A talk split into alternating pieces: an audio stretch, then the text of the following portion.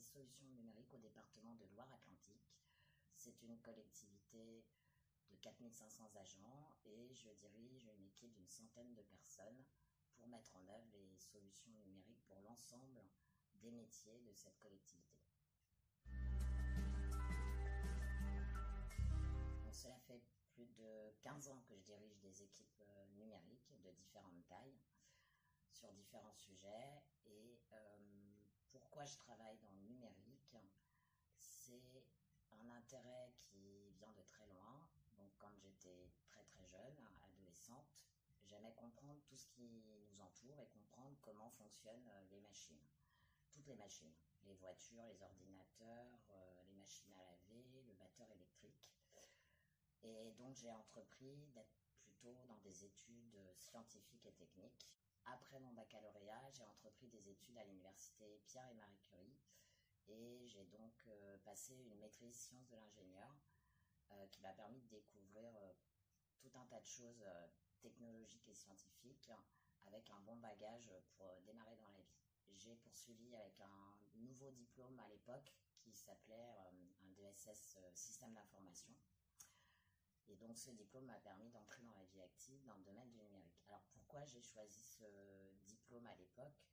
Euh, C'est parce qu'au final, quand j'ai fait mes études de sciences de l'ingénieur, je me suis rendu compte que je ne voulais pas forcément être euh, dans un bureau à calculer des écoulements d'air autour d'une aile d'avion et que j'avais besoin de plus de diversité. Or, le numérique permet cette diversité euh, d'approche de différents thèmes. Donc, euh, après ce DSS, j'ai fait un stage dans le milieu culturel. Euh, à l'époque, le web était naissant. Ça faisait deux ans que, le, navigateur Mozilla existait. et c'était vraiment un domaine en friche. Et donc, j'ai démarré ma carrière dans le web et dans le milieu culturel. Je reviens sur le milieu culturel. En fait, dans mes études, j'ai toujours eu un, comment dire, un, petit pincement au cœur de choisir à chaque fois plutôt la filière scientifique que la filière euh, culturelle ou littéraire, que j'aimais en réalité les deux, et j'étais bonne dans les deux domaines. Quand je dis bonne, moyenne, hein, évidemment. J'étais pas excellente partout, mais j'étais moyenne partout, et j'avais autant d'intérêt pour euh, l'histoire géo que pour les maths. Mais euh, je savais que la filière scientifique et technique m'ouvrirait plus d'opportunités. Et ça a été effectivement le cas puisque grâce au numérique, j'ai pu travailler dans des domaines différents et dans le domaine qui me tenait à cœur, la culture. Point important. En fait, euh, c'est comme dans tous les autres domaines. La parité, au pire des cas la mixité, est essentielle pour que euh, le monde dans lequel on évolue, le monde que l'on construit, soit égal, équitable. Parce qu'un homme ne va pas penser comme une femme et parce qu'une femme ne pense pas comme un homme, pour moi, il est nécessaire d'avoir des équipes mixtes dans la tech et dans le numérique pour que notamment les algorithmes soient réfléchis à plusieurs avec les considérations des femmes, que ce soit pour les services en ligne, pour les administrations, que ce soit pour les parcours clients dans les entreprises privées, ou que ce soit dans le domaine de la culture, et du savoir et de la connaissance, une approche aussi féminine.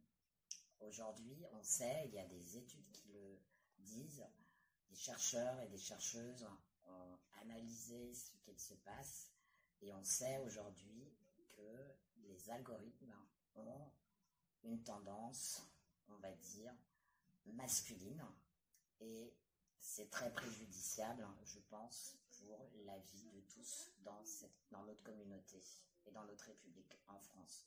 Se priver de 50% euh, de talent, c'est aussi très dommageable.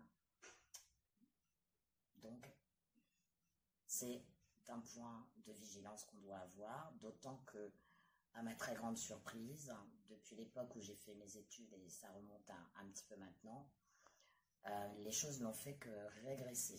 Le taux de femmes qui font des études scientifiques a baissé, je ne parle même pas dans le domaine du numérique où c'est une catastrophe. Or, le développement de, ce qu'on appelle aujourd'hui l'intelligence artificielle, donc euh, l'aide à la décision, l'aide à la saisie, ce sont des algorithmes qui rentrent dans des dans des relations et dans des interfaces homme-machine qui dialoguent avec euh, des vraies personnes, il faut que soit pris en compte dans la modélisation l'aspect féminin des choses, notamment en médecine, notamment dans les services publics. Pour illustrer ce phénomène, si on sort de la tech et du numérique, ce phénomène de biais, euh, de biais engendré par la non-représentativité euh, des femmes dans une activité se retrouve euh, dans d'autres dans d'autres domaines. Donc je vais vous prendre un exemple. on sait aujourd'hui qu'il y a une mortalité plus grande dans les accidents de voiture pour le conducteur s'il est une femme parce que le modèle et le standard pour le siège auto et l'airbag sont construits autour des mensurations des hommes. Donc ça c'est un exemple euh, de non prise en compte euh, dans les modèles de 50% de la population. Et, et, en fait, ça peut être rectifié si on féminise les équipes parce que forcément, la, l'équipe, hein, si elle est mixte, mixte ça veut dire 33%, parité, parité c'est 50%, si elle est au moins mixte, elle va apporter euh, des éléments pour introduire de la féminité au sens, pas forcément euh, sensuel du terme, mais de la féminité dans la prise en compte des euh, développements qu'il y a à mettre en œuvre.